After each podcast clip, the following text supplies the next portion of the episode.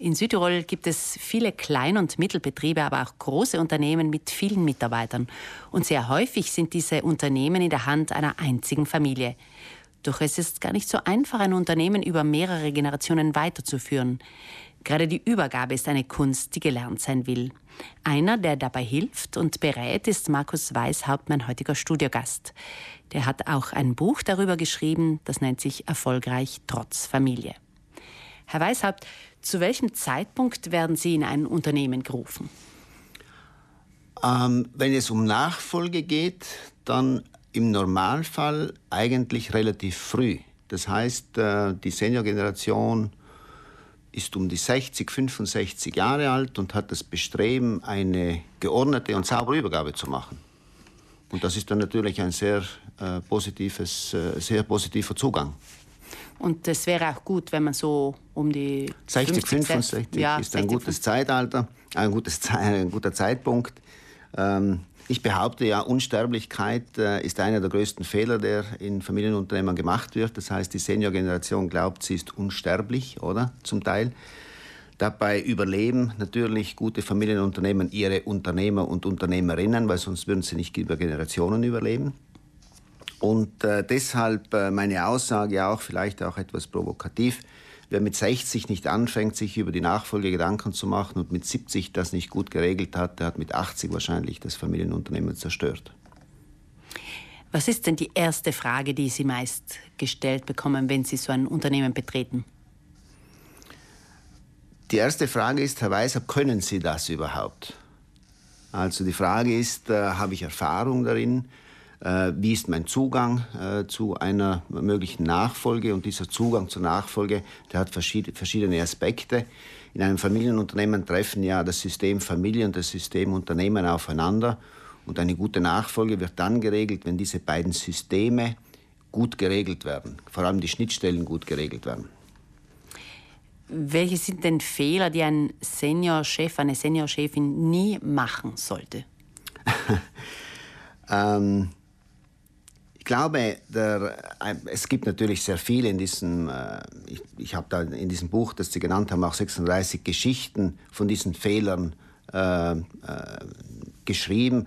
Einer der Fehler natürlich ist dieses Gefühl der Unsterblichkeit, ein anderer Fehler vielleicht diese Übergeschäftsführung nach dem Nachfolgeprozess. Viele Senior-Unternehmer und Unternehmerinnen glauben, sie müssen, selbst wenn die Übergabe schon stattgefunden hat, immer noch irgendwie das Sagen haben im, äh, im Unternehmen und beeinflussen dann sublim oder auch ganz direkt äh, die nachfolgende Generation in ihren Entscheidungen. Und das ist nicht immer sehr gut. Aber es ist ja im Gegensatz zu früher so, dass Eltern, die ein Unternehmen haben, dass es denen schon wichtig ist, dass die Kinder nicht gezwungenermaßen den Betrieb übernehmen, sondern sie lassen die Freiheit. Das ist heute eigentlich schon gang und gäbe. Das ist gang und gäbe, das würde ich sagen, ist gang und gäbe. Es gibt da natürlich auch Ausnahmen, die vielleicht eher so ein bisschen auch wieder indirekter Natur sind über die, über die Erziehung, äh, dass man das, äh, die, die, die Nachfolger irgendwie in das Unternehmen, ich will nicht sagen drängt, aber so, es gibt diesen, diesen schönen Begriff Nudging in, im Englischen, also ein bisschen hinstupst, oder? Aber wenn, äh, im Normalfall würde ich sagen, sind die ältere Generation so weit, dass sie sagen, wichtig ist, dass die Kinder glücklich sind. Ob sie dann ins Unternehmen einsteigen oder nicht, ist äh, eher zweitrangig. Das ist richtig.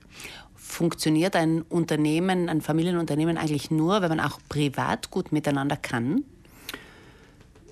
Ich würde sagen, ein Familienunternehmen, das. Äh, wo die Familienmitglieder nicht äh, oder im Streit sind oder nicht gut auskommen, das entfaltet unglaublich zerstörerische Kräfte, die auch nicht nur in der Familie natürlich sich auswirken, sondern auch im Unternehmen. Aber eine Familie im Frieden, die ist wahrscheinlich als Unternehmerfamilie unschlagbar. Und wie ist das? Muss man das Berufliche immer vom Privaten trennen oder hängt das auch von den Beteiligten ab? Das hängt ganz stark von Beteiligten ab. Es gibt Unternehmen oder Unternehmerfamilien, die sagen, wir möchten beim Mittagstisch nicht über das Unternehmen sprechen. Und es gibt andere, die sprechen ständig und immer über das Unternehmen. Ich würde sagen, da gilt es äh, wie bei allen Themen, äh, die Familienunternehmen und Unternehmerfamilie betreffen. Man soll sich austauschen und definieren, wie man es gerne hätte. Und dann hat man ein gutes und langes Leben. Ein Stichwort, das Ihnen wichtig ist, ist das Thema Gerechtigkeit. Mhm. In Ihrem Buch. Ist damit die gerechte Behandlung der Kinder gemeint, wenn mehrere Kinder sind, die Interesse zeigen? Also im Normalfall möchte ich fast schon behaupten, wenn es äh, um die Erbschaft von Familienunternehmern geht oder Unternehmerfamilien, kann man nicht hundertprozentig gerecht sein.